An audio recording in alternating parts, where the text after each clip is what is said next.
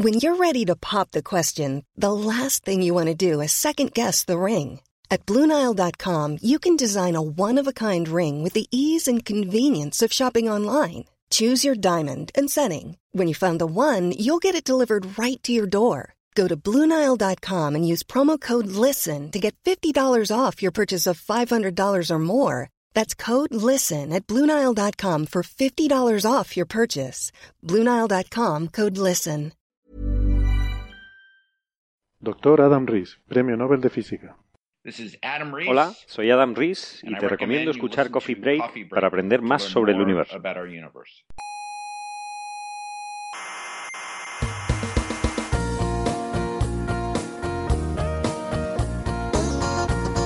Aquí comienza Coffee Break, la tertulia semanal de la actualidad científica y tecnológica.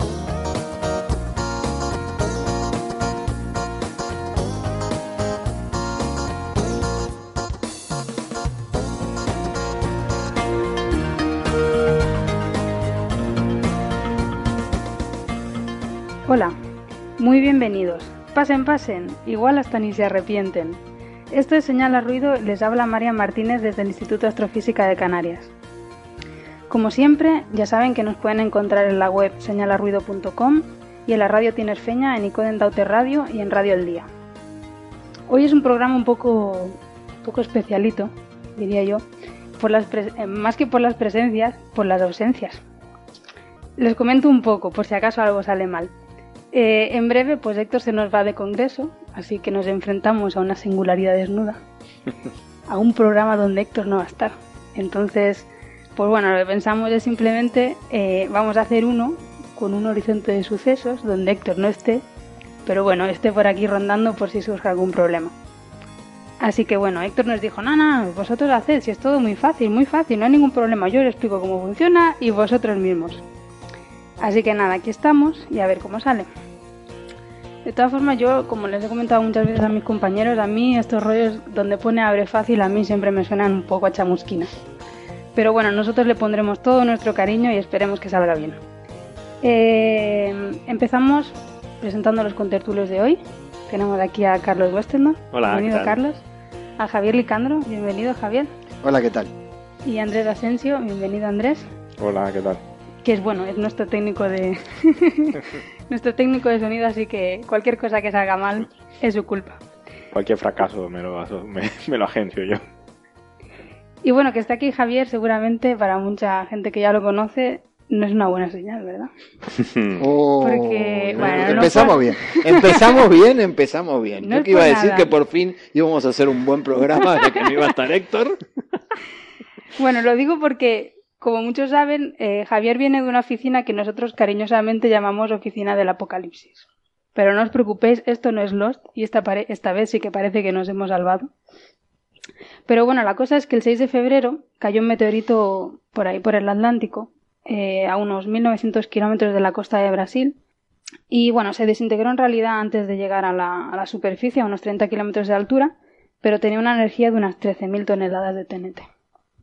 Es el más grande que se ha, que se ha visto desde el impacto que, que tuvo lugar en 2013, en febrero también en Chelyabinsk, en Rusia.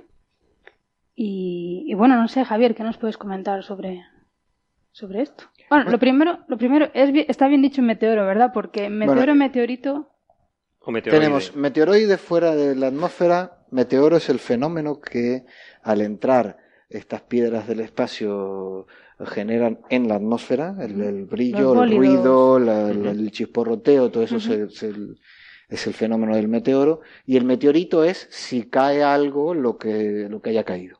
La piedra que, que- que recojamos en- al, al caer.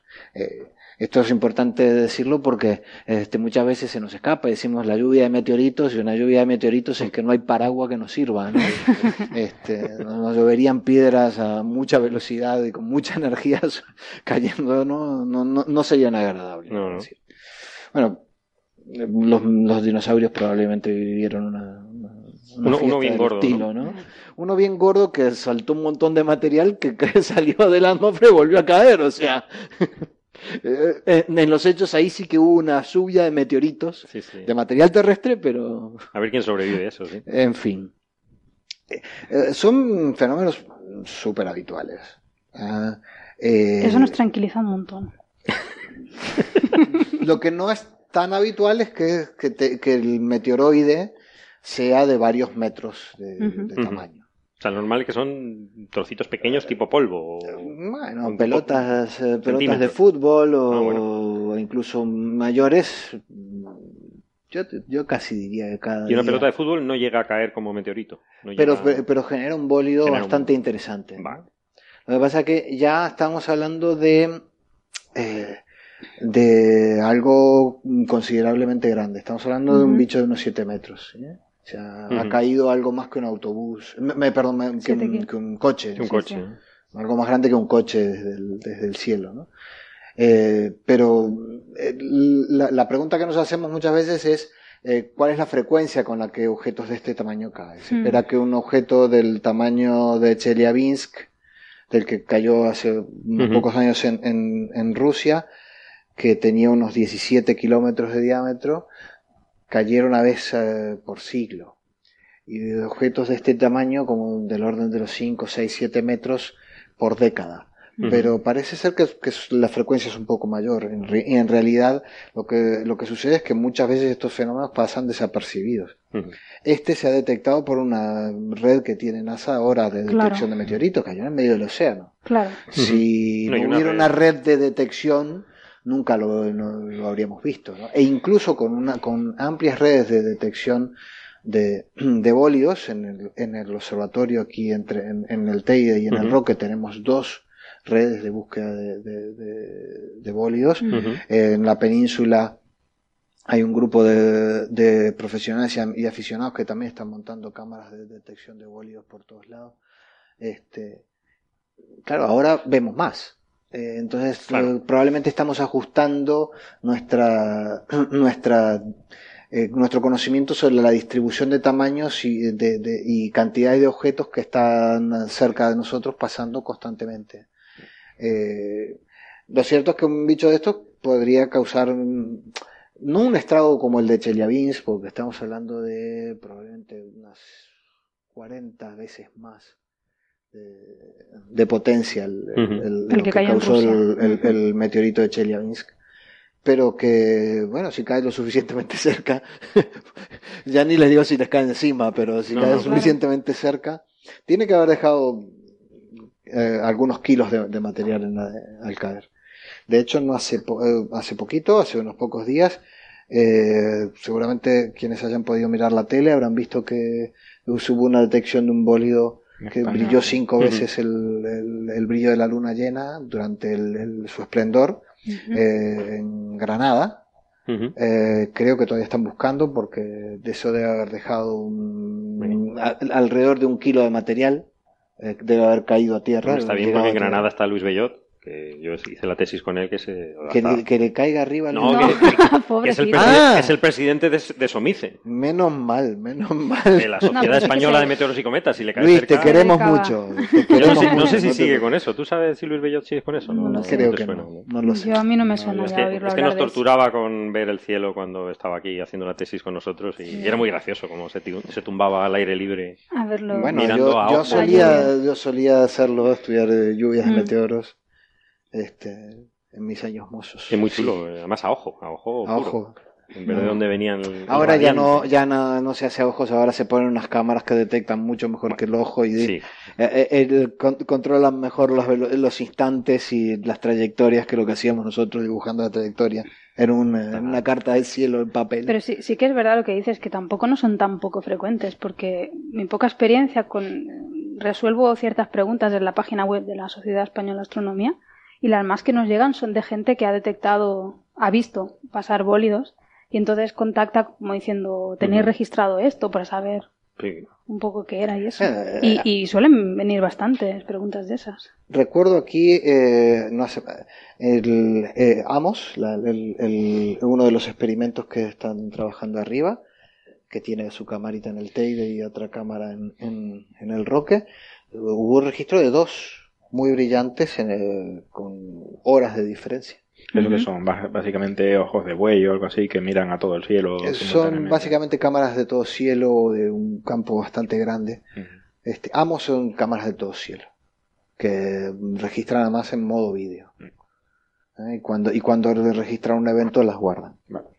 Cuando se detecta algo, van guardando en un buffer una cierta cantidad de imágenes este, y comparándolas. En el momento en que hay un cambio, A partir de ahí las sigue grabando. guarda las imágenes alrededor del, del, del tiempo del evento. La gente detecta una cantidad de, de, de, de- de meteoros este, por día alucinante. ¿Cuál es de lo más grande que se ha, que se ha visto? Eh, en tamaño de recogida de, No, bueno. ¿Cuál sí. es el meteorito más Más grande, que hemos que- recogido? sí. Ah, hay, hay meteoritos de miles de toneladas, o sea, Claro, pues hierro puro. sí. gigantesco hierro puro. Claro, Sí, densísimo. sí. El- yo recuerdo, el, el que yo conozco bien es el meteorito del Chaco, eh, que en realidad es, ese sí que es una lluvia de meteoritos porque están esparcidos por miles de kilómetros cuadrados en, en la región del Chaco en Argentina y el grande, grande, pues es, eh, es casi como esta habitación. Eh, es muy, muy grande. Es un- eh, unas cantidades enormes, ridículas de toneladas de, de hierro, de hierro de una gran pureza, ¿no? Estamos hablando de, probablemente en ese caso, del, del lo que hubiera sido el núcleo de un asteroide que se ha diferenciado. Un asteroide muy grande que se diferenció y que luego chocó por, con otros. Y, eh, la, la vida de los asteroides ha sido eh, muy particular. Eh, al principio el material chocaba despacito y se, lo que hacían era juntarse. Este, y con el tiempo las, las, las velocidades de encuentro se fueron agrandando y, y los choques son destructivos. Un poco lo que habría que explicar a los políticos es que si uno en épocas en las que tiene que juntar, los cachetazos tienen que ser suavecitos, porque si pegan hostias grandes, Por eso se dan besos también. este, las hostias grandes lo que llevan es a la destrucción de todos. Eh, en fin, Habla- habría, que, eso- habría que aprender de lo que pasa, lo que pasa a los pobres Hablando de destrucción, me sigue sorprendiendo que todavía sigamos usando el TNT como medida de Sí, energía. sí, ¿no? yo, Sí. O sea, yo me sí. pregunto qué persona en el a mí no mundo, me dice mucho tampoco. qué persona en ¿eh? el mundo que lea una cosa Sí. como esta sabe cuánto es una, to- una tonelada de o una, ton- De sí, una tonelada de TNT. Nadie ha visto eso, ¿no? Es igual que los, este, los, Eh, eh, probablemente los le- estados de Texas. eh, ¿no? la unidad que uses eh, Mm. no nos dirá nada. No dirá nada. ¿no? a menos No. que a Sí. menos que estés este Aunque lo pongas en julio o lo que Bueno, quiera. que bueno, eh, eso te da dirá igual. ah, incluso Menos, menos, menos. porque uno te, tú te puedes hacer una idea de que pones ve- una películas. tonelada de cartuchos de dinamita Sí, solo y viendo dibujos eso animados. Solo viendo dibujos tiene que ser un desastre considerable. Sí, sí, ¿no? sí. Mm. He visto por ahí que eso es más o menos las 13.000 toneladas de estas son como la bomba de Hiroshima. He visto por Sí. ahí. en O sea, es una burrada, claro. Ya eso ya sí te haces eso, más ya- o menos una idea. o sea. Ahí estamos. Ahora, 10 Ahí- Hiroshima ya puede ser. eh, No te lo puedes imaginar. no te lo puedes imaginar. Con la tranquilidad siempre de decirles de que mientras que Hiroshima dejó una cantidad de radioactividad este, considerable, los meteoritos no son Entonces, radioactivos. Si alguno en- tiene un meteorito en casa que no se preocupe, que no le va a producir ninguna mutación genética ni nada. Pero ¿y con, con qué tamaño tendría que tener un meteorito para que entrando en contacto, digamos, con la superficie terrestre, más bien con el mar, supongo, que es lo que más hay, crease un efecto invernadero considerable que nos hiciese daño? Bueno, el de la extinción de los dinosaurios ya ocurrió. Sí. Ese, pero ese Bueno, eso bastante- es una bestia, ¿no? De, de como, ¿cuánto era? Eso es el cráter de Yucatán, ¿no? 50 O sea, un- kilómetros estilo, ¿no? Pero cualquier cosa que sea del orden del kilómetro, De o más, Que llegue a, a Tierra con un kilómetro de con un kilómetro de tamaño. El meteoroide, ¿no? Lo que está fuera. Lo que está fuera Si, es de- si tiene un kilómetro Sí. más, ya es... hablamos del destructor total. Vale, Vamos, que Vale. arrasaría con casi todas las especies sobre la Tierra. vale, vale.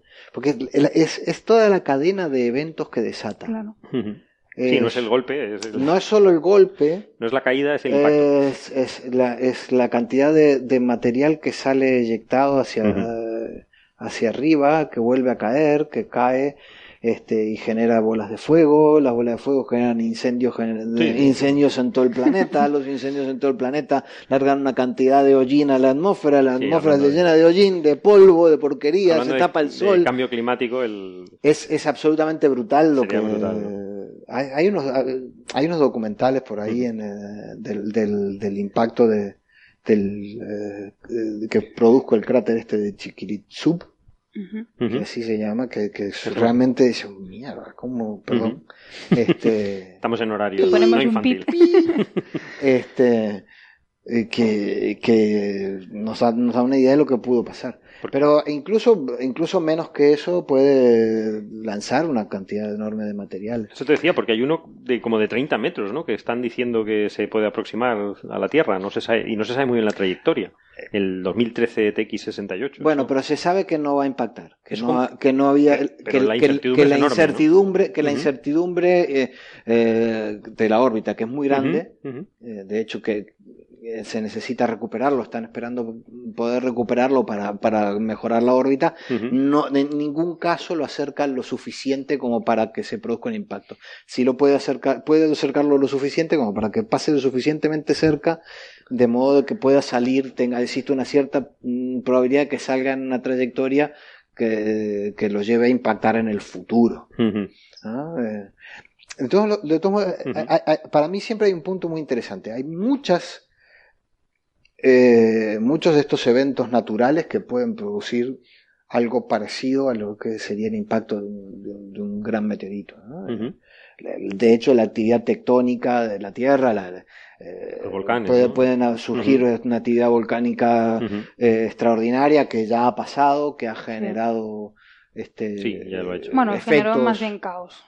Aéreo tampoco. No, bueno, pero no, no, pero estoy hablando de, de- de que, eh, de que eso es una nada. Lo del Sí, caos eso no es nada, Me refiero, puede haber una, un- una, una Sí. actividad volcánica que la ha habido en el pasado de la Tierra especies, ¿no? que produzca una cantidad de una nube de polvo que genere un efecto de, de enfriamiento y, Ujú. y- y desate una cantidad de, de El- cambios atmosféricos que fueran Krakatoa- catastróficos. El Krakatoa ya en su momento produjo una nube que, Que, que se, se vio en todo el mundo, ¿no? O Sí. sea, al final los vientos terminan llevándote toda esa cantidad de polvo a, a todo el planeta, ¿no?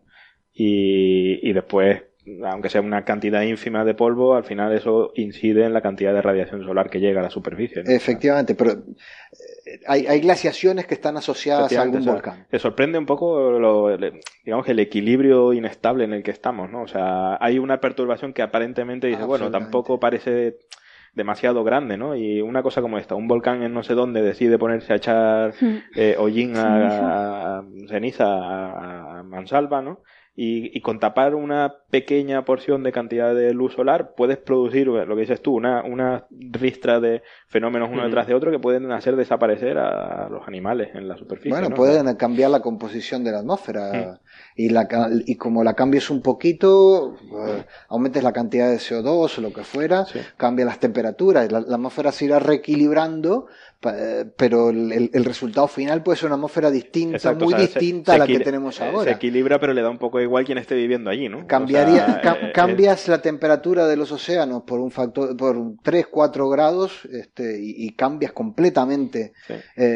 toda, toda la vida y, y- y los Sí, procesos que se producen el en planeta volverá, el planeta eso volverá a tener su, su equilibrio a la Ah, temperatura pero, que sea. pero a nosotros le importamos tres nosotros- carajos al planeta. exactamente. Entonces, que, eso sea bueno o malo para nosotros, Sí, sí. le Bueno, da lo- igual. Y- Los- Y, Javier, porque hay tantas misiones ahora que intentan desviar asteroides. ¿Hay algún peligro o es Claro, el, simplemente- el- el punto es, el como eres el punto de la es, nosotros conocemos desastres naturales que, que, que van a pasar. Eh. En algún momento puede haber una, una bestialidad de actividad volcánica que nos puede afectar Sí, tremendamente a nivel global. Eh, en algún momento el sol nos va a, a borrar de- o va a borrar al planeta de aquí en 5 mil millones de años nada más, pero un tiempito. ¿no? Eh, hay muchos desastres naturales Ujú. que, que, que en algún caso quizás hasta podríamos llegar a prever, pero no hay nada que hacer contra la actividad tectónica en la Tierra. No, no, claro. No. ¿sí? Eso, eso lo dejamos para películas de ciencia ficción. Pero desviar un asteroide se puede desviar. Se, puede. Entonces, si somos capaces de detectar un asteroide que nos va a dar un buen ostión, eh, la, la pregunta es, ¿nos preparamos para desviarlo o no? Porque sabemos que va a pasar. Va a pasar. Sí, va a pasar. ¿Cuándo?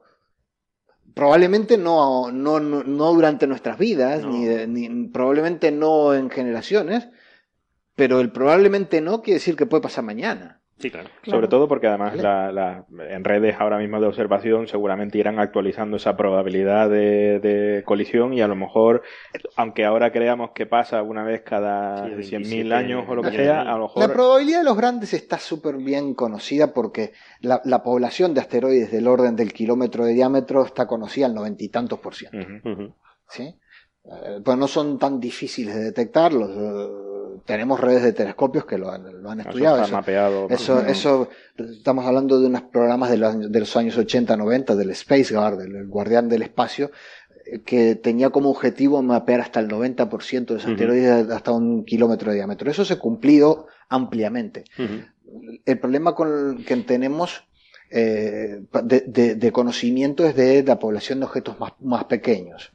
Y vamos, que Chelyabinsk nos dio un aviso. O sea, Sí, sí. que, que si, ese, si Chelyabinsk no ocurre eh, a las afueras de un, de un sitio poco poblado, Si es Nueva York. ocurre en el medio de. que, que seguramente si va a pasar, va a pasar en, En las Nueva York. ¿no? siempre es O- Nueva York o en Roma. Washington o en San Francisco. O la Casa Blanca. La Bueno, Torre ahí sí estamos Eiffel. hablando de, probablemente pues, estamos hablando de miles o millones de afectados. sí, sí. Eh, Ese tipo de cosas, sí, bueno, te- todavía no tenemos un conocimiento suficiente. Ujú. ¿Eh? Pero también es cierto que al día de hoy, hoy, si descubriéramos un objeto más grande de 400, 500 metros de diámetro que fuera a impactar con la Tierra, que tendría consecuencias globales muy graves, probablemente no nos extinguiríamos, pero nos podría llevar a, o sea, a la edad de piedra. ¿sí? No- Este, no habría más iPhone. eh, a- no, ni iPhone ni, Se- sería peor si quedaría la wifi, pero no Ni- tendríamos iPhone. no quedaría ni, ni el, eh, el One Touch Easy. O sea, no sé si has visto el... Los Nokia sobreviven. Pero... No sé si has visto la, la, la viñeta esa en la que aparece el sistema solar, ¿no? Y pone ¿por qué, por qué vivir en la Tierra, ¿no? Entonces pone que todos, los- ningún planeta tiene wifi salvo la Tierra, ¿no? Entonces, sin wifi, ¿cuál es el sentido de vivir en la Tierra, ¿no? El, el- el- el hecho es que es la única catástrofe natural que podemos llegar a evitar. Bien, ¿eh? bien, Ya que hubieran Ujú. querido los dinosaurios este, haber podido hacerlo. Hay ¿no? cálculos de la energía necesaria y todo esto, entiendo yo, claro. O sea, Claro, y, y de hecho las, hay misiones. Yo vengo de una reunión, ayer, ayer estuve en, en Madrid, en, en, en, en ESAC, la- la- Ujú. el centro que tiene la ESA allí. Eh, eh, esa está participando en una misión que se llama AIDA, que son dos naves. Mm, la idea es ir al asteroide binario Didymos. Eh, esa va a mandar una, eh, una misión que se llama AIM, Asteroid Impact Monitoring, y AIM. NASA va a mandar una misión que se llama DART. Que como su, su nombre lo dice, es un dardo. Uno es un dardo y otro, es una- y otro es apuntar. Es aim, Básicamente, bien. AIM y DART.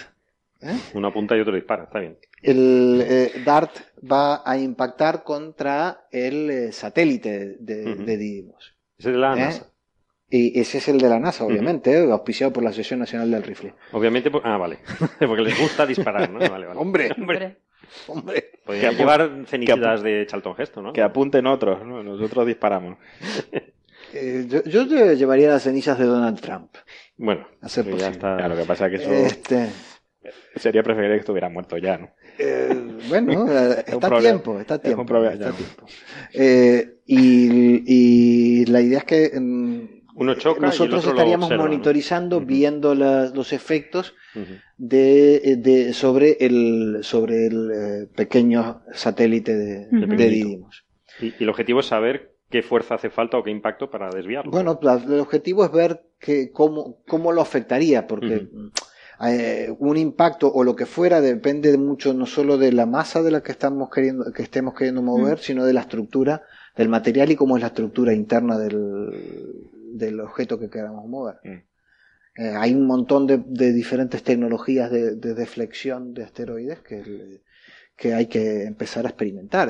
En el papel hay cantidad Claro. de ideas desde las O más sea, pero en cualquier inteligentes a las caso, más la, absurdas. la idea es desviarlo, en ningún momento es destruirlo. La idea es desviarlo, destruirlo. El problema con tú, tú no vaporizas un asteroide. No, claro. En todo caso, lo, lo rompes en pequeños trozos. Y peor, si lo Y, rompes, y te cae una- otra vez, ¿no? y la caída de múltiples pequeños trozos puede llegar a ser incluso peor que la caída de un trozo Sí. grande. Porque Es los eso múltiples trozos siguen el centro de Es que masa. del escuchamos hace, hace unos días en Radio Nacional a un español hablando de una misión que es también de la ESA que se llama Don Quijote.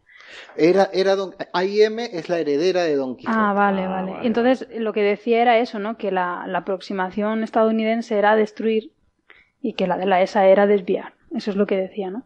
Y que y le decía eso, ¿no? Que tú puedes intentar destruir un asteroide, pero luego generas un montón de trozos pequeñitos totalmente incontrolables que al final van a acabar Que van en cayendo, la misma ¿no? dirección. Sí. Ah, De hecho, espero que en 2020 hayan dos misiones que van a hacer cosas. Este, Son dos misiones de, de- casi que de ciencia ficción. Una es eh, AIDA y la otra es eh, Asteroid Re- Retrieval Mission o algo así. Es A- ARM, que es de NASA. Eh, Arm, es de, de arma. de ARM.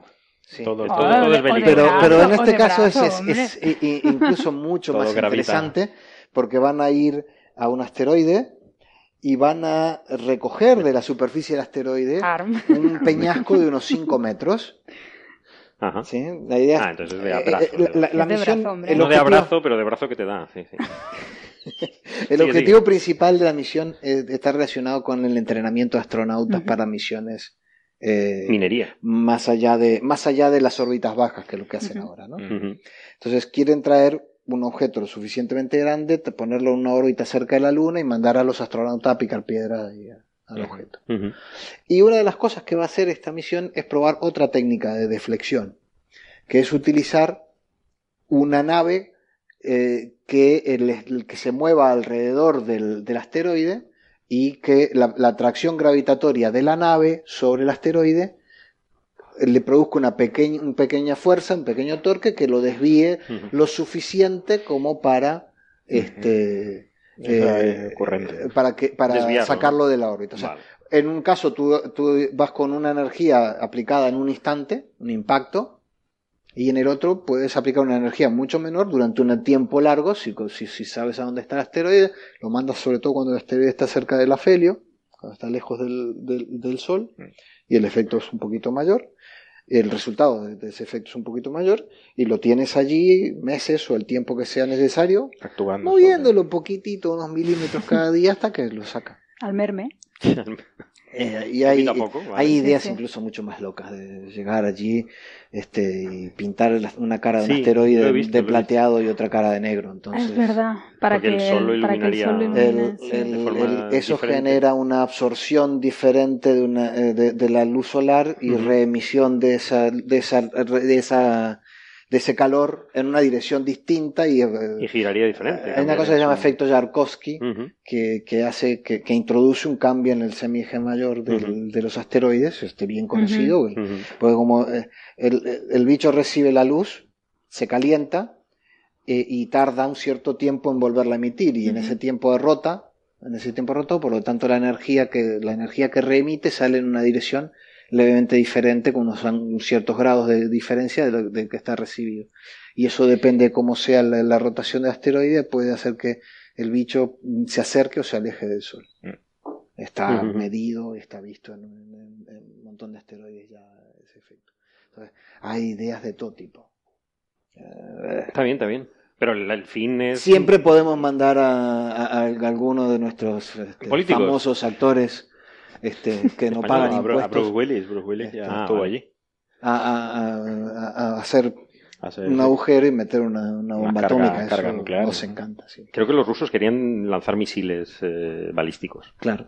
Porque es lo que saben hacer. Entonces, eh, quizá no sea la mejor idea, ¿no? Ah, o la No. guerra de las galaxias. eh, no, la verdad que simple- de- simplemente por elegancia, este Mm. tipo de cosas como pintar, Pintarlo es mucho más es bonito. mucho más. Sí, ¿no? Te quedas con el personal, claramente, ¿no? O sea, Si eres capaz de pintar ahí un asteroide. sobre puedes todo porque todo. incluso mm, muchas veces este tipo de efectos acumulativos en cuanto a energía a lo mejor son mayores que simplemente echar un, Sí, una un bomba. y ya está, ¿no? O sea, eh, las cosas Lo que pasa es que eso implica que tenemos que tener un conocimiento de las órbitas de los objetos muy bueno y con mucha anticipación. Sí, pero bueno, yo entiendo, sí, ya, pero entiendo que si, si la Tierra en algún momento está en un peligro inminente de, de alguno de estos, ¿no? Aunque esté lejos, eh, se dedicará. Ah, yo creo que mm, para, para, para, tranquilizar un poco el, personal, el, eh, los asteroides de más de un kilómetro mm, que, que, que vayan a, a, estar en las cercanías de la Tierra eh, están muy bien, muy bien conocidos. Eh, pero de, cada tanto nos sorprende descubrir alguno de algunos cientos de, metros. Eh, sí, se hace pupa también. Porque están en órbitas que, que, los han mantenido lejos de las zonas de, monitorizado durante, durante el, años. El 1% de mucho, pues puede ser mucho también, ¿no? Sí. Pero bueno. Ah, el 1% alcanza con que sea uno, ¿no? Sí. con que haya uno, con adiós. Que haya uno. Si te cae encima, sí, no, no hace gracia. No, hay que olvidarse de que desde la, que desde la Tierra tenemos muchos puntos ciegos, ¿no? que, que, no vemos por lo menos durante muchos años. Y si, el, si los bichos están en esas direcciones, por eso que muchos están pensando, y se está, hay varios planes de, de, mm, para poner telescopios en el espacio que, de búsqueda y, y monitorización de, de, estos objetos. Para cubrir los, los, eh, ángulos ciegos. Los ángulos muertos de búsqueda. En fin. Pues sí. Aprovechando que te tenemos por aquí, también queríamos hablar, no sé si bueno, nuestros oyentes recordarán que hace un, no sé si unos meses, hablamos sobre la posible existencia de un nuevo planeta del sistema solar, que llamaron Planeta 9 o Planeta X, y no me acuerdo. Planeta 9. Planeta 9. El planeta Brownie. ¿Por qué? Por el marrón. Porque el que, el que, está detrás de eso es Mike Brown. Ah. ah. Bueno, pues se detectó la. Bueno, se detectó. Se postuló la existencia de este noveno planeta eh, debido a que muchos objetos, bueno, algunos objetos transneptunianos tenían unas órbitas que estaban alineadas. Eh, se le llamó planeta, creo yo, ahí me, puedes corregir, porque tenía una masa apreciable, diez veces más o menos la de la Tierra, y se espera que un objeto con tanta masa pues de alguna manera domine gravitacionalmente en su órbita ¿no? Eh, bueno pues recientemente lo que están lo que están haciendo es pues vamos a intentar buscarlo ¿no? para, para ver si efectivamente existe o no y, claro buscarlo implica como tú has dicho pues buscar en una porción increíble de cielo ¿no? entonces están intentando acotar eh, zonas de búsqueda la manera última que ha salido una noticia para intentar acotar las zonas de búsqueda es utilizando la, sonda Cassini, que está orbitando en Saturno. Eh, y bueno, de alguna manera ver las perturbaciones de, la órbita del planeta usando la, localización de la, de la sonda. Eh, ¿Tú has leído alguna cosita sobre eso? Sí, lo, estuve, lo estuvimos viendo el otro día, efectivamente. El, eh, tú puedes la, la, posición de los planetas normalmente se, se calcula o se, se predice eh, en base a utilizar no solo la atracción gravitatoria del Sol, no estamos hablando, las leyes de Kepler son pensando en el Sol solo, ¿no? En, el, los planetas se mueven en órbitas que son elipses alrededor del Sol. Eso es válido para un instante el instante siguiente ese elipse ha cambiado. ¿Y ha cambiado por qué? Porque hay otros, otros, planetas que están perturbando gravitatoriamente la órbita. No, es un, no, se, no se trata de un problema de dos cuerpos, se trata de un problema de n cuerpos. En este caso, este, para Saturno, estamos hablando de un planeta de, un problema de, ocho cuerpos. Es el Sol, los otros siete planetas y Saturno. ¿Eh? Entonces, eh, lo que uno puede hacer es, visto lo bien que prevemos la órbita de Saturno con estos, eh, eh, con nuestro sistema solar compuesto de estos ocho planetas, eh, esto nos diría qué pasaría si tenemos un planeta, a una cierta distancia. ¿Y dónde estaría? Y a una cierta distancia de estos otros, ¿cuál sería el efecto sobre la órbita de Saturno? Entonces lo que hicieron es decir dónde no podría estar. Si, si existiera ese planeta, en qué parte de, esa órbita de, algunos cientos de unidades astronómicas de, de semieje mayor este, y que se acerca, que es una órbita, debería ser una órbita muy alargada, entonces tienen eh, la región de, del perihelio, o sea, la región más cercana al Sol estaría unas 200 unidades astronómicas, y cuando está más lejos se va como a 1000 unidades astronómicas, una cosa de ese, orden.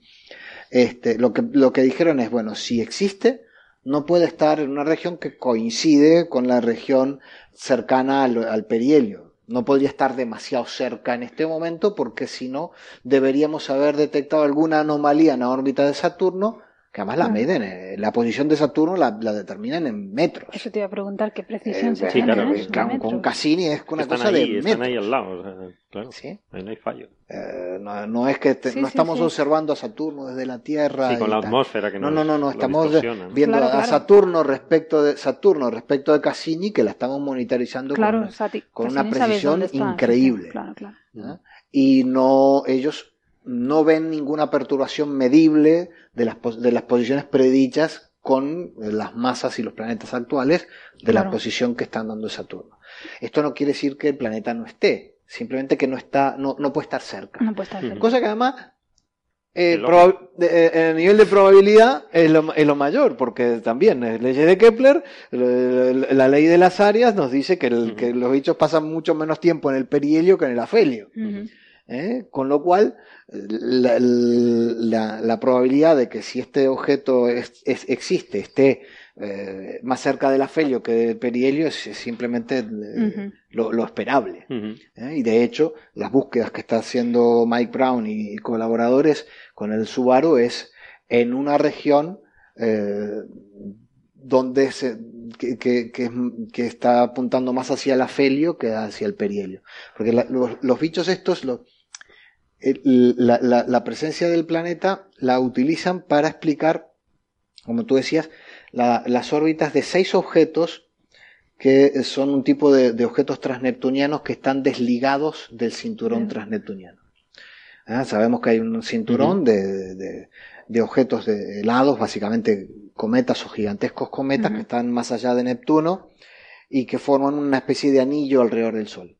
El anillo ese tiene un montón de objetos que se han escapado del anillo por, por- por efectos del- del- de los planetas, básicamente por la presencia de Neptuno, eh, que, que los afecta, pero eh, están entrando y saliendo, están moviéndose eh, en regiones, que, en órbitas quizás más alargadas, pero que mm, todavía están ligados a ese anillo. Sin embargo, hay otro grupo que se mueve en órbitas muy largas, pero completamente por fuera, no tienen ninguna ligazón, han perdido cualquier ligazón con el gravitatoria con, el, con la región del anillo. Eh, eh, una posibilidad es que, bueno, que estos objetos que se escapan del, del, del cinturón, que son los que llamamos objetos dispersados del cinturón transneptuniano, algún, en algún momento se desliguen. ¿eh? Pero si es así, eh, o si vinieran de la nube de Oort, que es la, región que está más afuera, deberían tener órbitas distribuidas de manera relativamente aleatoria. Sí. Sin embargo, las órbitas de estos, de estos objetos están eh, mm, casi todas en el plano de la eclíptica o muy cerca, Sí. y la región del perihelio está co- como que tienen todos el perihelio apuntando hacia el mismo lado, Sí. ¿sí? Eh, espacialmente. En- eh, apuntando a una región, no me acuerdo si era del orden de 30 a 40 grados. Eso mm, parece ser muy difícil de explicar por pura casualidad. Entonces, una manera de explicarlo es, ah, lo que pasa que tenemos, por otro lado, están estos que están allí, y tenemos por otro lado un planeta que tiene una órbita que, que es básicamente en el sentido contrario, en el mismo plano, pero el perihelio está justamente opuesto al donde está el perihelio de estos, estos objetos. ¿Qué causa esto?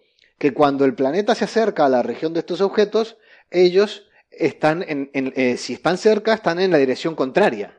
Porque si estuvieran, si tuvieran el perihelio más o menos en la misma región, tarde o temprano se van a encontrar con el planeta y el planeta los Los eh, gravitatoriamente claro, los expulsa. O sea, O estamos, sea, están en resonancia estaríamos observando, Claro. no es exactamente en resonancia, pero estaríamos observando objetos que se han escapado de encontrarse, Encontrarse con el con- planeta. Sí. Con un otro Vale, supuesto vale. planeta. O sea, recuerden que nosotros hemos dicho que lo- hemos puesto una condición para que, para que un objeto sea planeta, que es que ha limpiado el entorno de su órbita. Ujú. Limpian el entorno de la órbita, pero como, no- todo, como todo lo que limpiamos sabemos que son a las que nos llegamos a limpiar.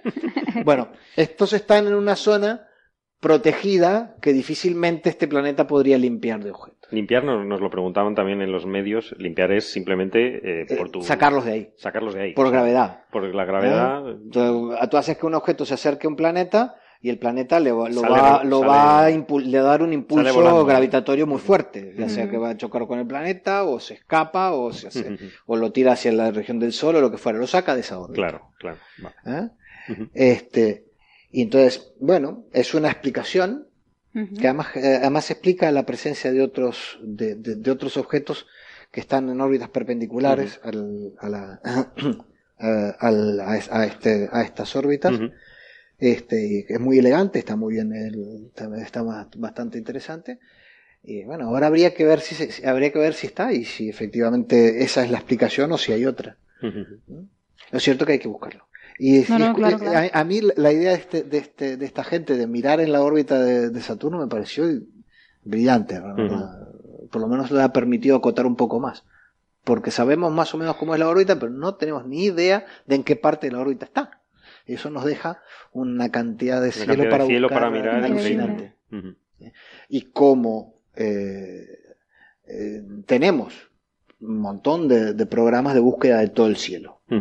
El problema es que tenemos, tenemos que buscar en todo el cielo magnitudes del orden de 24, 25, y eso implica telescopios utilizar muy telescopios grandes. muy grandes. Que no te dan tiempo. para Y los telescopios muy grandes tienen campos muy pequeñitos. Entonces, para barrer todo un, un área de cielo grande Necesita necesitamos tiempo. muchísimo tiempo de telescopios muy grandes.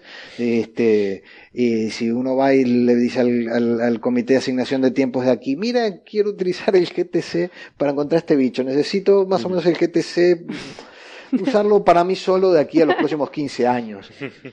Y va a Se ser pueden no. imaginar que no, Que no. que va a ser que no. Está para otras cosas también. Van a decir, sí, eh, muchas gracias por su interés. Claro, claro. Hay que, hay que diversificar, hombre. No Bueno. seas abusón. Pero eh, si existe lo, llegaremos a ver. Si Porque esto del noveno planeta yo creo que no es la primera vez que, que aparece, ¿no? Entonces, ¿qué tiene, qué tiene de, de novedoso esta noticia para que todo el mundo haya estado tan... eh, yo creo que lo, que que novedoso en este cierto. caso es que es que eh, es bastante es bastante eh, sólida la, la La simulación, ¿no? la hipótesis y las consecuencias. Es bastante Ajá. sólida. Eh, te- estamos ante, ante una, no ante una idea pa- loca de- para explicar una posible anomalía rara, sino que estamos ante este, una, una simulación que, que tiene, que tiene bastantes visos de, de posibilidad. Sí, Eh, porque, porque se- primero porque los, lo- todos los modelos de formación de planetas nos dicen que allí donde se formaron lo que llamamos eh, supertierras o, Sí. o objetos del tamaño de Urano y Neptuno, porque este bicho tendría sería más o menos como Urano y Neptuno, un poco Sí. menos. ¿no?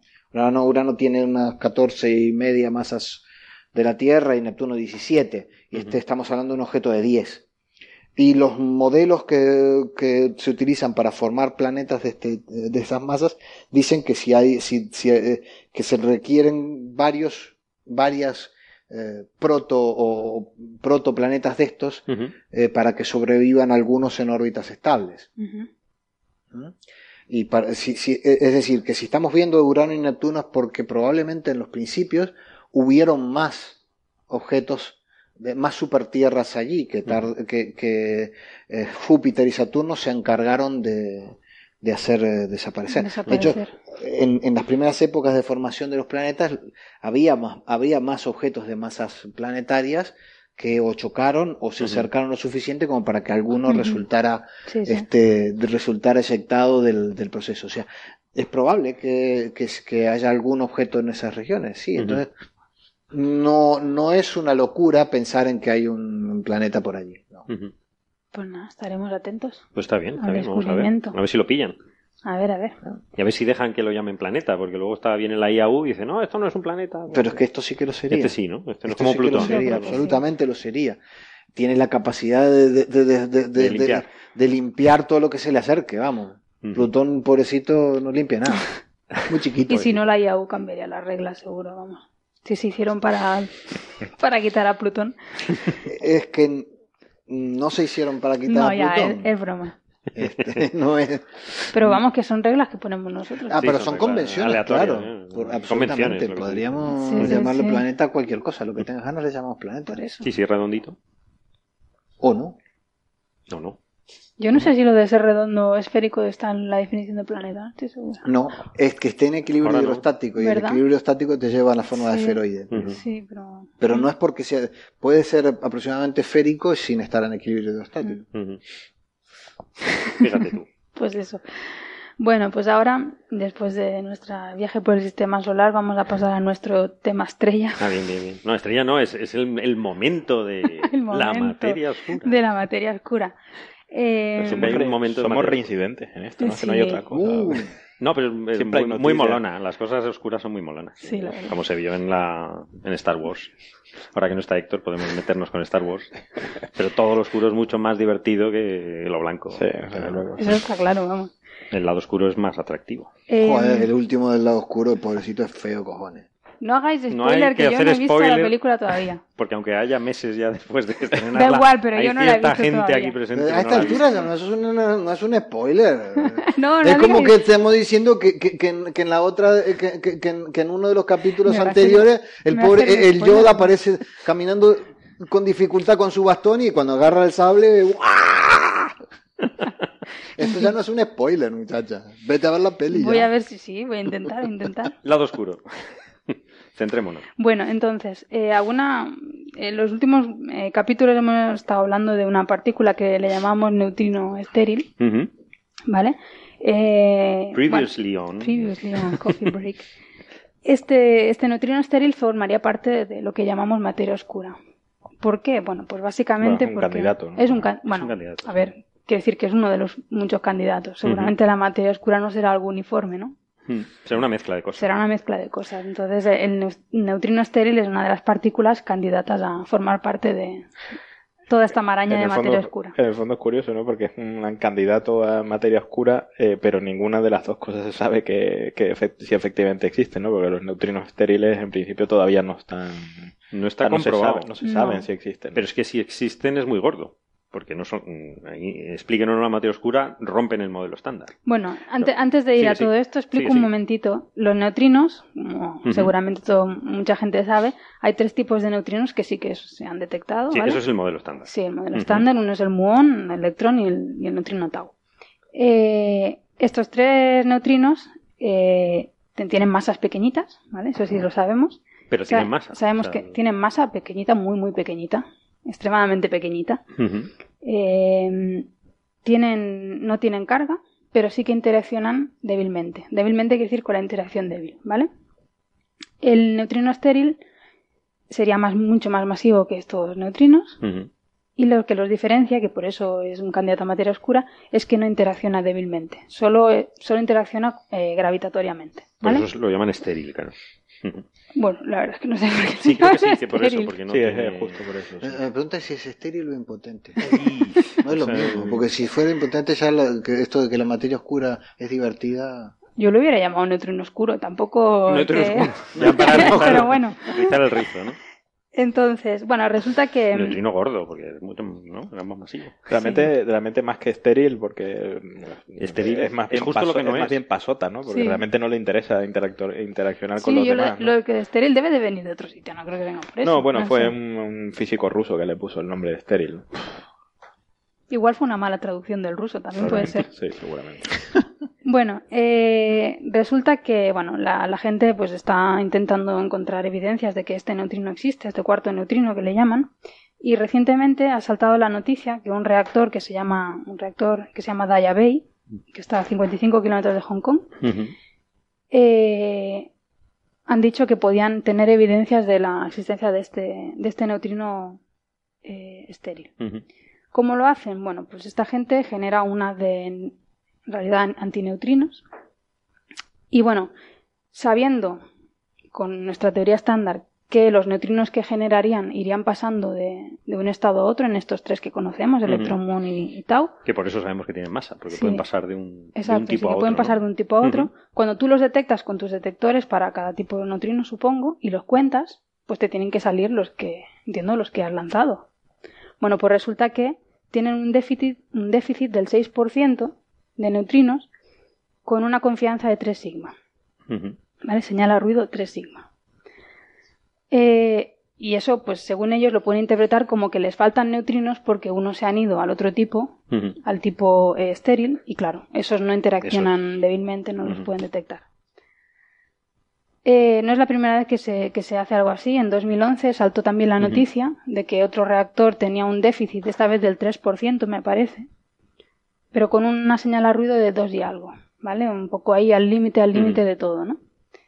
Eh, y poco después se demostró que, que, que, esta medida o que este déficit no, no era, no era, no era mm, eh, verídico.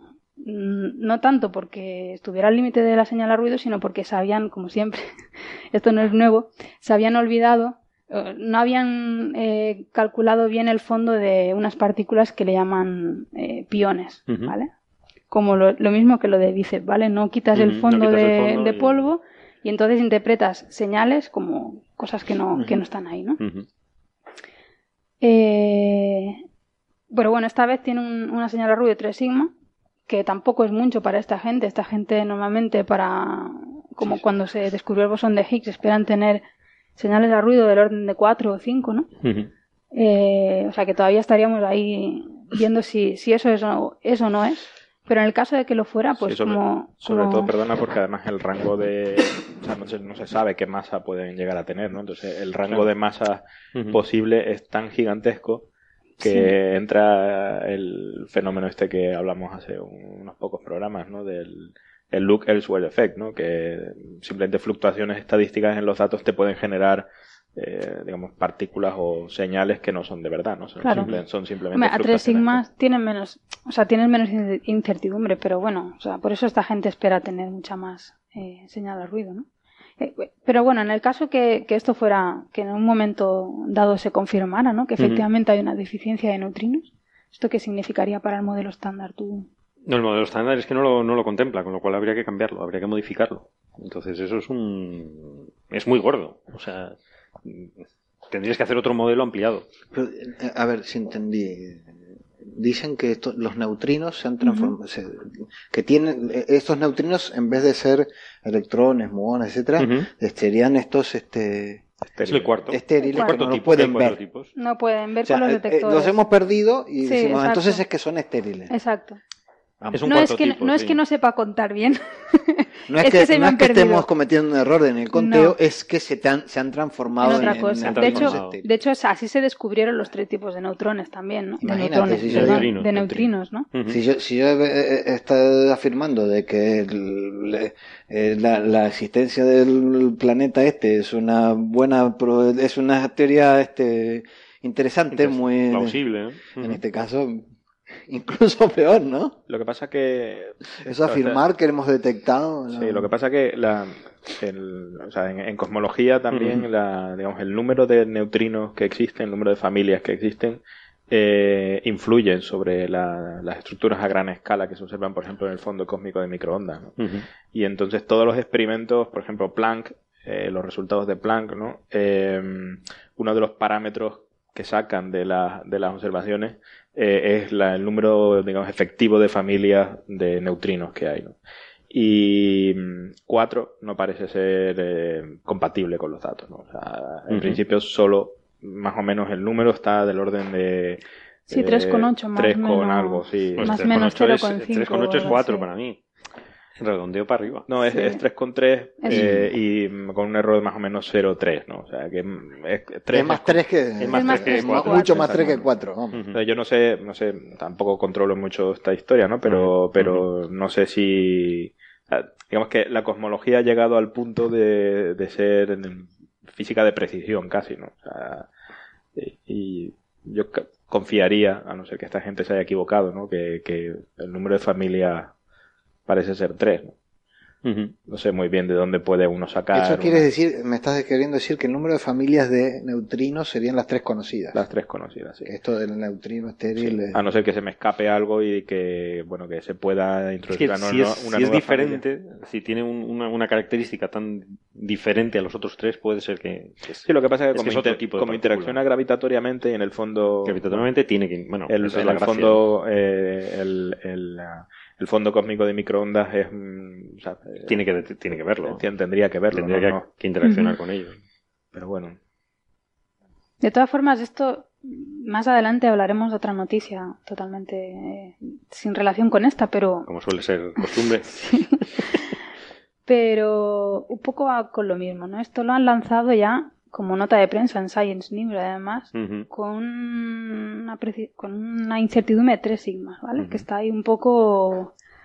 Y no es la primera vez que, hablamos de una noticia, hace poco también de una partícula que podrían haber detectado en, en el, el HC con una incertidumbre, o sea, con una precisión de dos con no sé cuántas sigmas. Eh, no es la primera vez que hablamos de cosas así, y ya te digo, después hablaremos de otra noticia también un poco relacionada, ¿no? Es sano realmente hacer esto. O sea, tienes que tienes que ser siempre el primero a unas expensas de estarte equivocando, ¿no? O sea, los de bíceps, los de, o sea, un montón de cosas, ¿no? Realmente me lo pregunto, ¿no? O sea, ¿por qué no te esperas un poquito? Espérate un poquito. Tampoco creo que haya tantísima competencia en esto. Para el punto de vista, desde el punto de vista de los políticos que son en el fondo quien te dan el dinero, seguramente sí que es necesario hacer esto. probablemente este reactor eh, deben estar buscando fondos. Claro. Es que eso es lo que me temo. Y todos los demás experimentos que están también en, en, Fermilab y no sé qué, que, hacen prácticamente lo mismo, les viene bien también que se hable de esto. O sea, siempre se tiene que mantener las cosas. Pero les viene, o sea, viene bien para, eh, para otras cosas, para financiación, ¿no? Para Probablemente más que para. Sí, no creo que la. Bueno, también agita un poco el avispero, ¿no? Sí, eso... me refiero. Es decir, si es, si es correcto, genial. Si es incorrecto, genial. Porque entonces los otros son los correctos. Es decir, esto, esto es bueno en cualquiera de los dos casos. Además, hay que decir que apunta a la existencia, ¿no? Eso me encanta. Yo, yo utilizo mucho los condicionales en mis artículos porque, bueno, si no era... Ah, te, yo nunca dije que fuera, ¿no? Que dije que apuntaba, que podía ser. Pero no, nos olvidemos además probablemente esto es Science News. No sé si eso es que va a salir un artículo en Science o... Pues no lo sé. No hay que olvidarse que a veces cuando uno escribe para Science o para Nature, de los condicionales este, hay que quitarlos y empezar a hablar más en... Entonces, ya lo, que, lo que antes era una mera posibilidad puede transformarse en un condicional fuerte. En un hecho, sí. Y, lo que era un condicional se transforma en un hecho. Sí, de hecho, de, un artículo de Nature, de Nature, hablaremos en breve. Es justo lo que vamos a hablar. Sí, en el fondo, claro, o sea, que la gente de este detector irá buscando su financiación, Science va buscando también su, poner, eh, su colocación en las revistas de tal, al final es una especie de juego en el que, bueno, o sea, eh, digamos que en promedio las cosas que se publican son verdad, pero no todo puede ser, no todo lo es. No, si, uno probablemente empieza a escarbar en, el artículo, no, no, hay que quedarse con el título. ¿no? Hmm. Empieza a escarbar en el artículo Sí, no, seguramente, claro. Eh, eso, es... un poco, eso ocurre casi siempre cuando el, resultado es muy novedoso, muy mm. rompedor. Este tipo de resultados son estos que, digamos, como dijo Carlos, ¿no? De los que mueven los cimientos de, de la física, ¿no? Porque más o menos el modelo estándar se llama estándar porque más o menos por ahora explica todo lo que sabíamos hasta ahora, claro. Explica prácticamente todo lo que sabemos, ¿no? Y de vez en cuando, si uno un poco sigue las noticias científicas, ves que sistemáticamente se, se va confirmando, ¿no? Sí, pero, pero siempre hay em, posibles detecciones de mecanismos que no están contemplados por el, por el eh, digamos que son física nueva, que no están contemplados con el modelo estándar y por lo tanto habría que... Pero es que eso es la física, o sea, la física no hay ni nueva ni vieja, sino que, que, tiene que evolucionar. Sí, pero curiosamente, sistemáticamente el modelo estándar lleva aguantando sus buenas décadas. ¿no? Bueno, y no te digo la eh, relatividad de Einstein, sí, o sea, está cada vez más comprobada, ¿no? Pero bueno, que está bien encontrar alguna brecha, porque eso es el avance. la única no, eso, yo eso lo, vamos, lo veo bien. Lo que digo es que está bien buscar brechas, pero no sé, lanzar tantísimo. Es que ya lanzar tantísimo resultado como los fotones superlumínicos, ¿no? Y que luego, al cabo de nada, tampoco tienes que esperar mucho. Al cabo de dos semanas ya sale alguien diciendo, no, porque esta gente metió la pata porque tal y cual. Eh, sobre todo lo de bíceps. Lo de bíceps es que, no sé, o sea, para un científico yo creo que fue un ridículo espantoso. Sí, el no haber quitado el ruido. O sea, no descontaminar tus datos. Es, casi lo peor, es, bueno, no sé. O sea, igual es eso, ¿no? Que tienen que moverse por la financiación y sacar conclusiones apresuradas, pero a mí me parece que ya son como demasiado. yo, creo que, hay una cosa que todos aprendemos como en rapidez, este, y quien no puede pegarse una hostia considerable, que es que cada vez que tus datos den algo eh, rompedor, mm, lo primero que tienes que pensar es que, es- que- que es un problema de los datos o de tu proceso de reducción de datos. o- Claro, claro, claro. No te entusiasmes demasiado hasta que no hayas revisado Suele ser, sí. todo, todo, todo, todo, todo, y, a- y aún así no te entusiasmes demasiado. Mm. No, está claro. A mí hay otra cosa en este tema que es que también le han encontrado la- la- el uso práctico de esto, ¿no? Que ya también me sorprende porque yo, la- yo creo que la ciencia no es para encontrar nada práctico, ¿no? ¿El uso Sí. práctico del de, neutrino de saber medir neutrinos. Ah, bueno.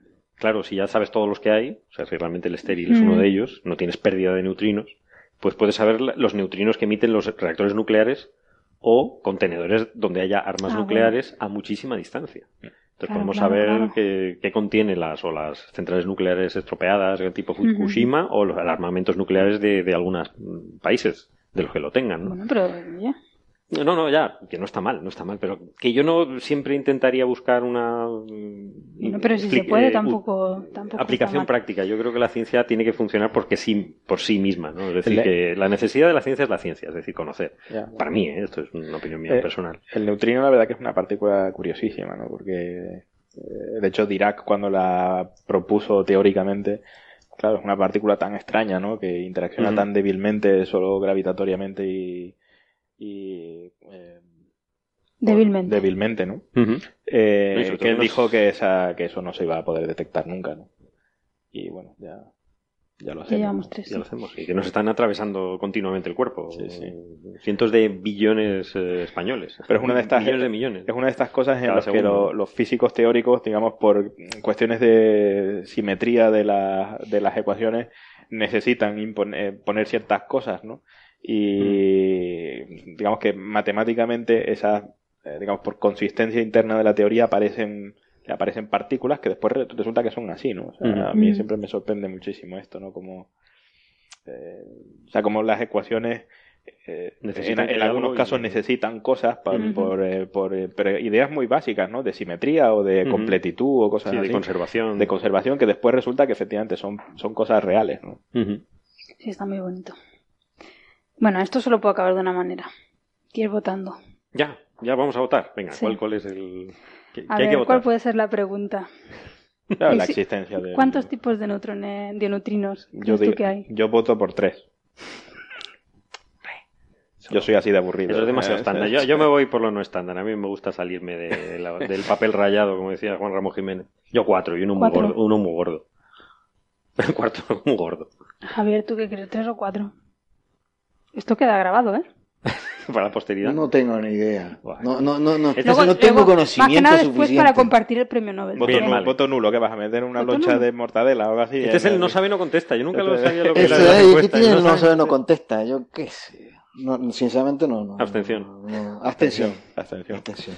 Así no vamos a acabar nunca. ¿Y tú? Tú eres la que Yo- rompes el Tú rompes el, empa- el voto, el empate. No sé, yo soy siempre mucho del número 5. 5. Ya Pero te- 5 ya te no es a- Es verdad, en la naturaleza las cosas suelen ser pares. Por lo menos las hojas de las flores. ¿En serio? Impares, digo. Bueno, también tenemos dos ojos, dos orejas. No, eso es la simetría del cuerpo, pero las... No sé por qué. Bueno, pues cinco, ya está. Cinco ya está. O vale. no, yo qué sé. O Hay no. cosas. Apunta a que... Las monocotiledonias, las dicotiledonias, No, así no que está- hay de todo. No está estimado. Joserra, o sea que no podemos decir burradas Hay de todo, estimado. sobre las especies vivas. Bueno, o podemos empezar podemos. a decir ahora. Podemos, has dicho podemos. No sé. Bueno, no pasa eso, se lo, se lo ponemos en mucho. saboteándole el programa al pobre Héctor. Un saludo, Héctor. Sí, sí, a ver, a ver si no se ha dormido a esta altura. Bueno, entonces, hablando de cosas perdidas, ya planetas, neutrinos, Ujú. materia oscura. Ahí, ahí.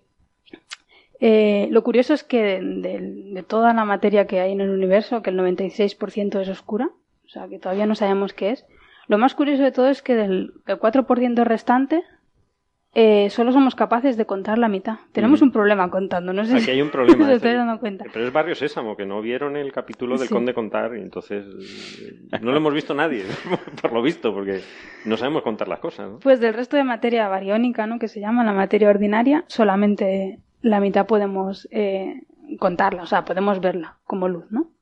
Luz, rayos X, porque sean cosas muy calientes, etcétera, ¿no? La cosa es que brillan y las vemos. Eh, el resto, pues, el 2% restante, eh, la otra mitad no, no sabemos dónde está. Ujú. Entonces hay estudios teóricos que indican que esta materia oscura, ay, perdón, oscura no, No, esta materia Esta es la otra. perdida, esta es la materia eh, perdida desubicada, visible, o sea, que sería Sí. visible, que es visible, o sea, que emite, que emite luz. No, no emite luz si no la veríamos. Sí le emite, pero no es muy débil. Bueno, vale, o sea, Está en unos sitios un poco no lo sé, difíciles de yo- medir. Yo, ya no te sabría decir eso, pero bueno, la cosa es que este, esta materia perdida, hay modelos que dicen que se debería encontrar en, en el medio intergaláctico. ¿vale? Eh, con unas propiedades, pues eso, de presión y temperatura que hacen muy difícil detectarla. Eh, con los medios habituales, ¿no? ya sea eh, Claro, claro, claro. observando en el óptico o en rayos X o lo que sea. Eh, la cosa es que últimamente han salido tres resultados que Mm. todos eh, dicen haber encontrado esta materia perdida con métodos totalmente distintos, ¿no? Y bueno, y además en sitios distintos, creo entender. La primera, el primer método que usan para buscar esta materia perdida es el- con el- usando el fondo cósmico de microondas con el efecto Sunyaev-Zeldovich, ¿vale? Esto no es nada más que tú tienes un gas lleno de electrones, tienes el fondo cósmico de microondas que pasa a través de ese gas de- lleno de electrones y al, al interaccionar estas partículas de luz con los electrones libres, eh, bueno, se energía, digamos que se, como no sé cómo decirlo en español, reciben energía o pierden energía, ¿vale? Reciben, reciben. Reciben, más bien dicho, sí. Ujú. Efecto Compton inverso. Sí, reciben energía y eso hace que su longitud de onda cambie, la del fondo cósmico de microondas, ¿no? Entonces, buscando esas anomalías en la longitud de onda del fondo cósmico, pues eh, se puede un poco conocer este gas de electrones.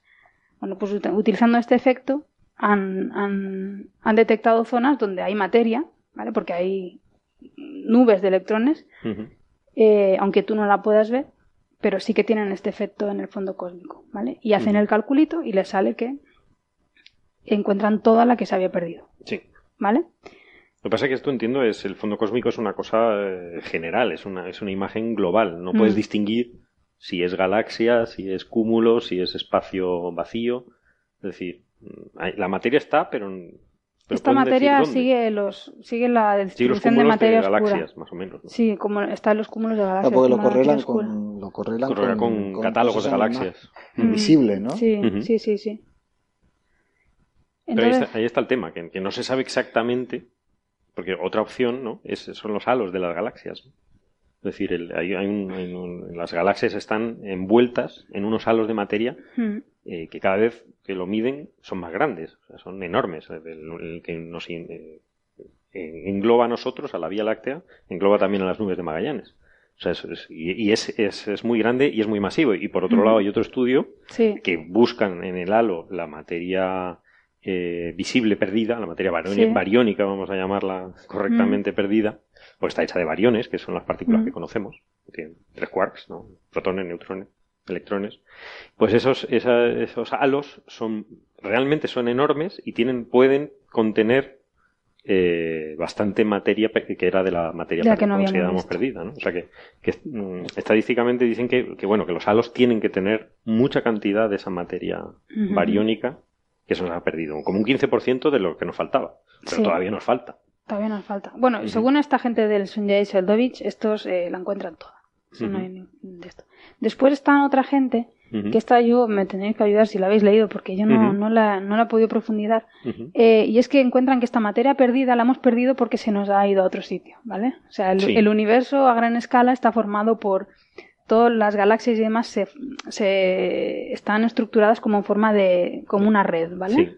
Una especie sí, sí, de red en tres, dim- en tres dimensiones. Son unos, sí, Y dentro- ¿Eh? ¿Solo tres? La red Bueno, cósmica. Espacialmente sí. Espacialmente sí. No, no, no, pues es como hablan de 11 por ahí. No, tranquilo, esto Esto, puede- no nos hemos ido todavía a las No, teorías. pensaba que si no se habrá ido por alguna No, de no. esas otras dimensiones. Y no, dentro- las, hay galax- las estrellas en galaxias, las galaxias en cúmulos de galaxias, los cúmulos de galaxias están unidos por filamentos Sí. Y todo bordea esos filamentos, bordean lo que se llaman los voids, los vacíos. Agujeros. Los vacíos, Sí, son sí. que vacíos. es el Eh, 80% donde no- del espacio. Sí, donde no hay, donde no hay nada, básicamente. No hay mucho, pero hay cosas. Entonces, pues ahora resulta que la materia que habíamos perdido se la han encontrado ahí, en esos huecos. Sí. No sé muy bien cómo, me lo tenéis que explicar, Sí, pero no sé muy bien eh, cómo. pero esto es una simulación. No, no pasa nada. Es los últimos resultados de la simulación ilustres. Ah, ¿no es una medida? No, no es una medida como tal, es simplemente el resultado de una simulación que, que les ha llevado. también conseguir tiempo en los grandes superordenadores también es muy difícil, igual que, que solicitar tiempo en los grandes telescopios, y han estado en cuatro superordenadores del mundo, de Francia, de los de Estados Unidos, una Alemania. Y es que, es que están simulando la evolución del universo, simplemente, ¿no? 13.800 millones de años de, mm, sobre todo, materia oscura. A mí es lo que me hace mucha gracia, ¿no? Que hacen simulaciones con una cosa que desconocen, que está muy bien. Pero básicamente la simulación es lo que contiene materia oscura y la materia oscura lo que, lo que lleva, lo que, lo que conduce es la materia bariónica, la materia que luego es visible, que se va a convertir en lo que estamos viendo, en las galaxias, las, dentro de las galaxias mm. estrellas, los diferentes tipos de galaxias, los filamentos que unen los cúmulos de galaxias y los agujeros. Y esto acaban de, acaban de publicar su, su resultado, ¿no? Eh, es, es, eh, particularmente es interesante esta simulación, eh, es muy novedosa, acaba de salir, porque es la primera simulación que tiene en cuenta dos tipos de mecanismos de feedback, que se llama, ¿no? y, esto del feedback, ¿qué es? Pues el feedback es, es cuando, cuando eh, simulamos cómo se generan las galaxias. Si tú haces una simulación, al final te salen unas galaxias supermasivas, que, es, que, no, que no es lo que se observa.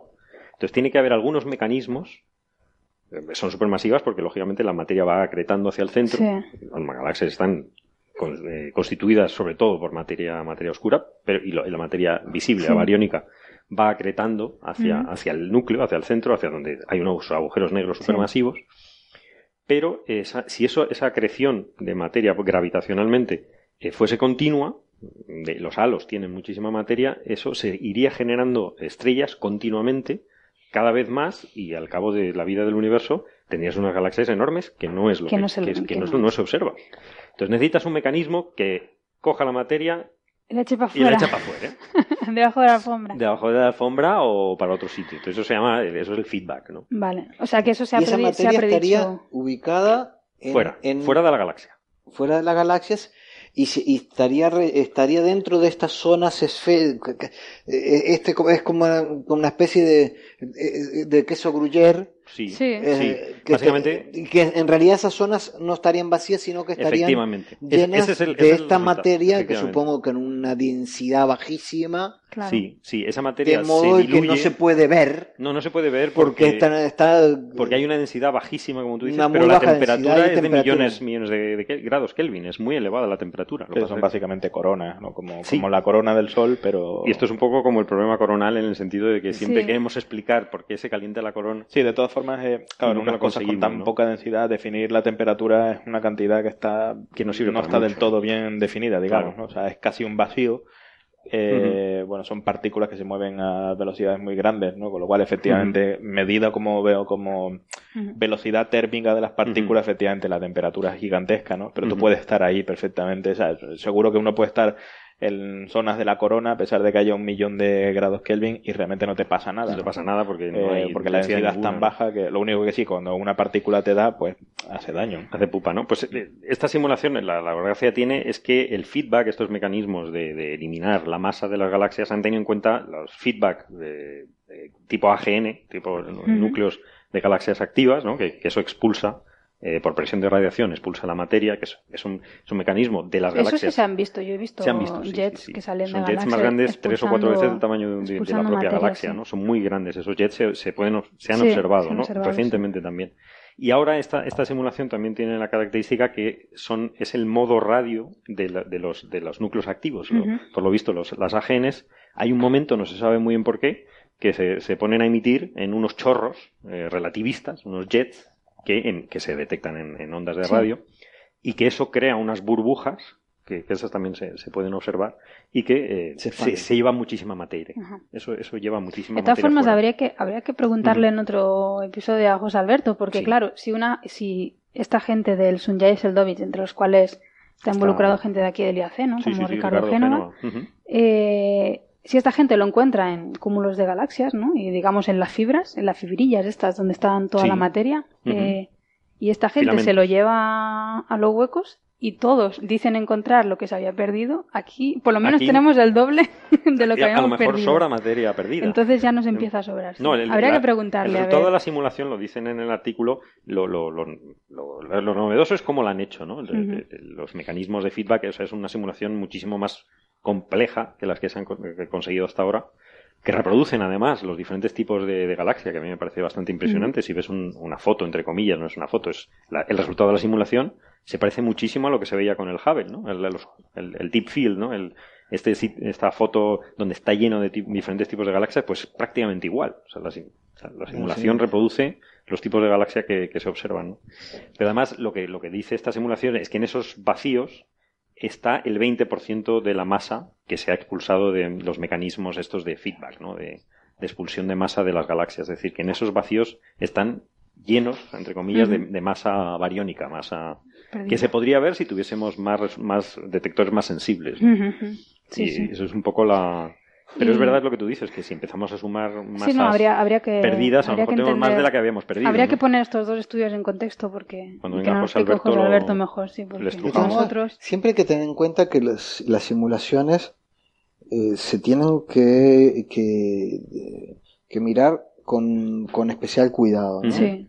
Y cuando una simulación da un resultado espectacular, eh, hay que mirar muy muy bien que no sea un efecto del un efecto numérico y no un efecto y no un efecto real. Efectivamente lo mismo que dijiste antes con los datos, ¿no? Se aplican también sobre las simulaciones. O sea, la cantidad de digamos artefactos llamémoslos bonitos o increíbles que salen de las simulaciones que son simplemente un efecto de un problema de cálculo o cualquier cosa así, eh, hay una zoología enorme, ¿no? Y, que se usan muchos trucos para estabilizarlas, ¿no? y, muchos son, son eh, digamos, parametrizadas, cosas parametrizadas o cosas que se van... O sea, cuando uno realmente se mete, por ejemplo, en el código, ¿no? en el código, eh, digamos, de ordenador, ¿no? Y empiezas a ver cómo están escritos estos códigos, realmente son todo parches, ¿no? O sea, las cosas no funcionan como en las películas, ¿no? En el que uno hace, en, un cuarto de hora hace una simulación y le, y le funciona, ¿no?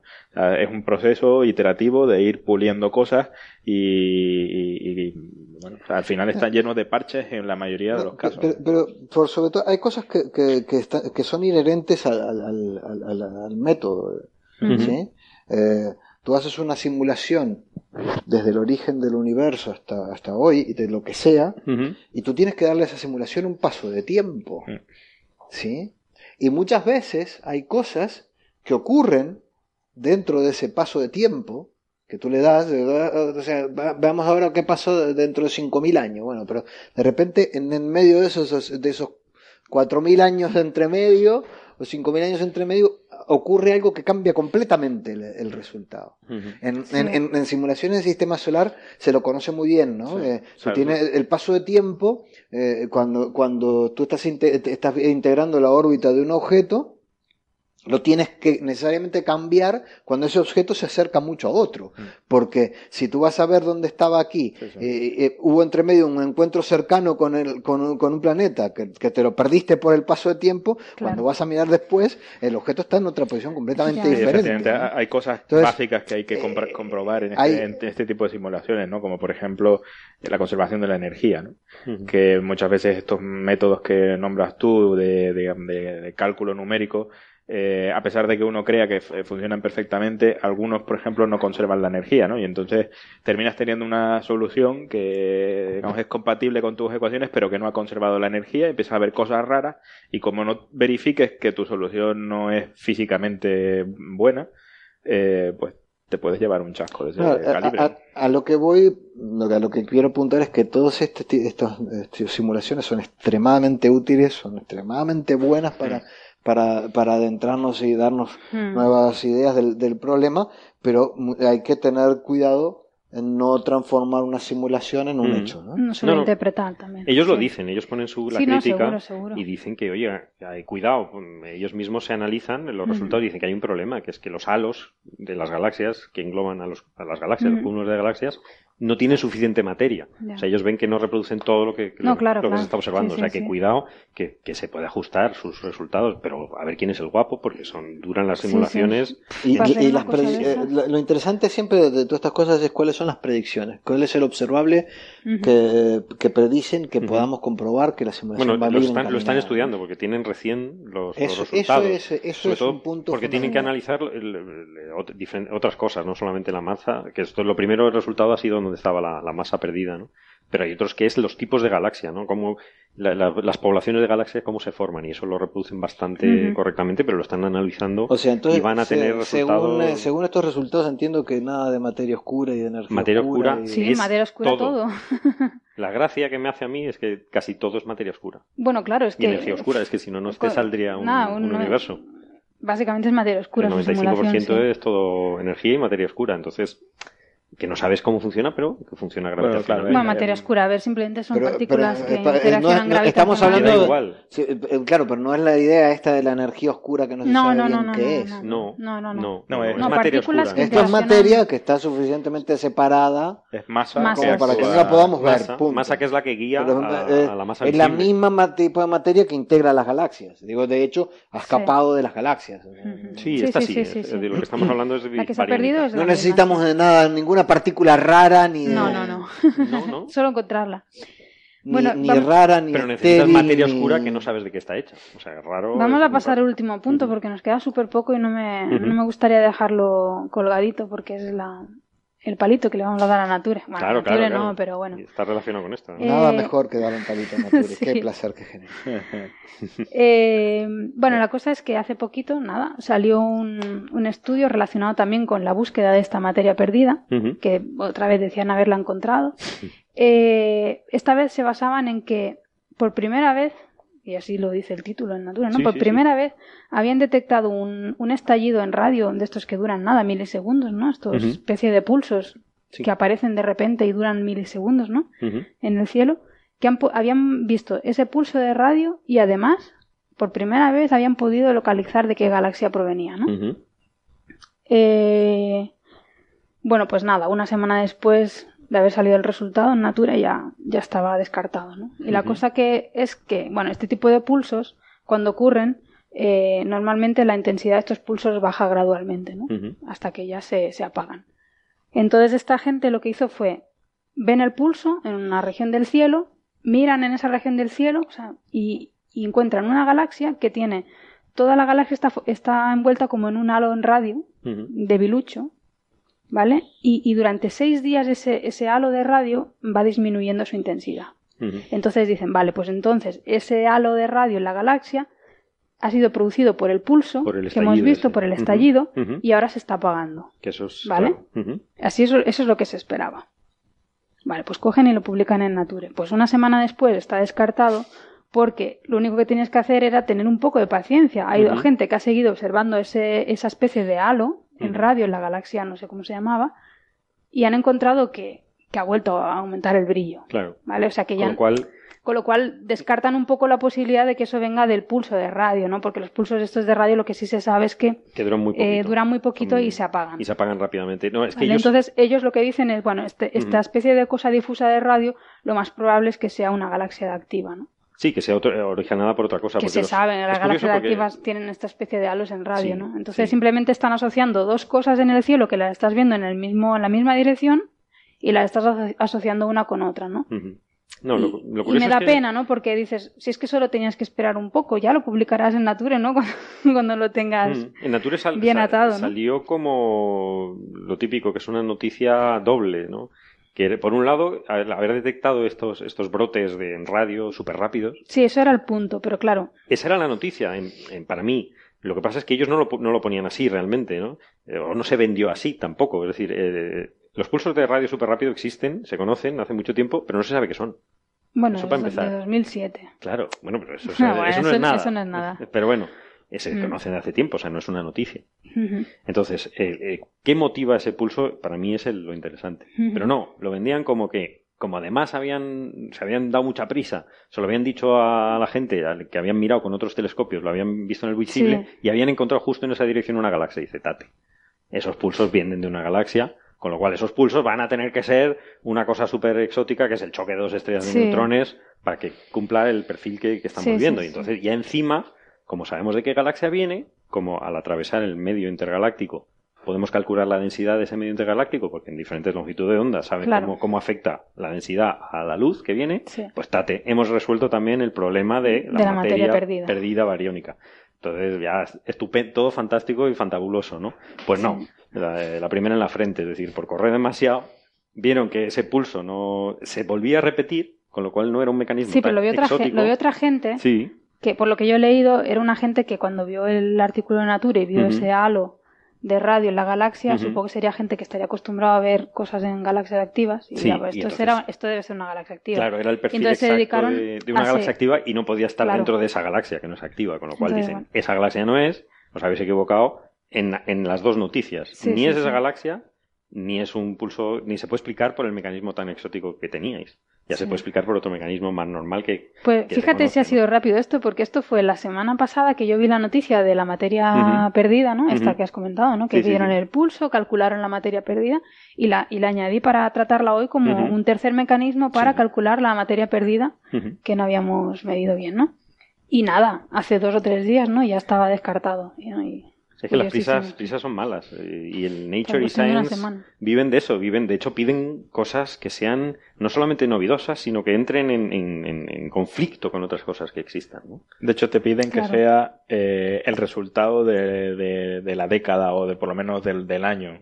O de la semana. Para poder ya vamos a tener el resultado de la semana porque están publicando cosas. Y sinceramente que- yo, yo dudo que en ciencia se puedan tener ese tipo de resultados to- todos los meses. Yo creo que no es. Es que no se ni puede. es normal ni es positivo. Ni es normal ni no, no. no. Entonces, que se bueno. lo hagan mirar un poco. Lo bueno es que lo, lo del LIGO, lo- el resultado de las ondas gravitacionales, no se publicó en Nature, Sí. en Nature, precisamente yo supongo que por este tipo de cosas, ¿no? Que dijeron, bueno, esto no es.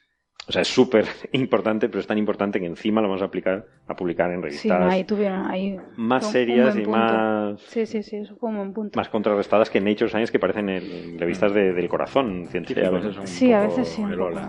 Porque Aunque- esto no es la primera vez que pasa tampoco, ni Claro, mucho menos. o y- sea que- a- va a pasar muchas veces. Lo que pasa es que si publicas en estas revistas tienes mucho más mucho más impacto, con lo cual da mucha rabia. ¿no? Bueno, pues nada, lo dejamos aquí hoy. Me da muchísima pena porque teníamos temas muy chulos como una noticia que salió sobre cómo había terminado la civilización en Rapa Nui. Bueno, lo, lo dejamos lo para la siguiente porque para la los Rapa siguiente, Nui, sí. la civilización de, de Rapa Nui creo que lo va a agradecer porque siguen extintos durante la semana que viene No corre, también. Sí, no no corre corre prisa, prisa, no corre no prisa. prisa y es bastante interesante. También me hubiera gustado hablar del sol. Eso pero también va a seguir bastante la semana Lo que vamos viene. a dejar para el capítulo siguiente. Así que nada, hasta la próxima. Muy bien. Nos vemos. Vale, hasta luego. Hasta Hasta luego. luego.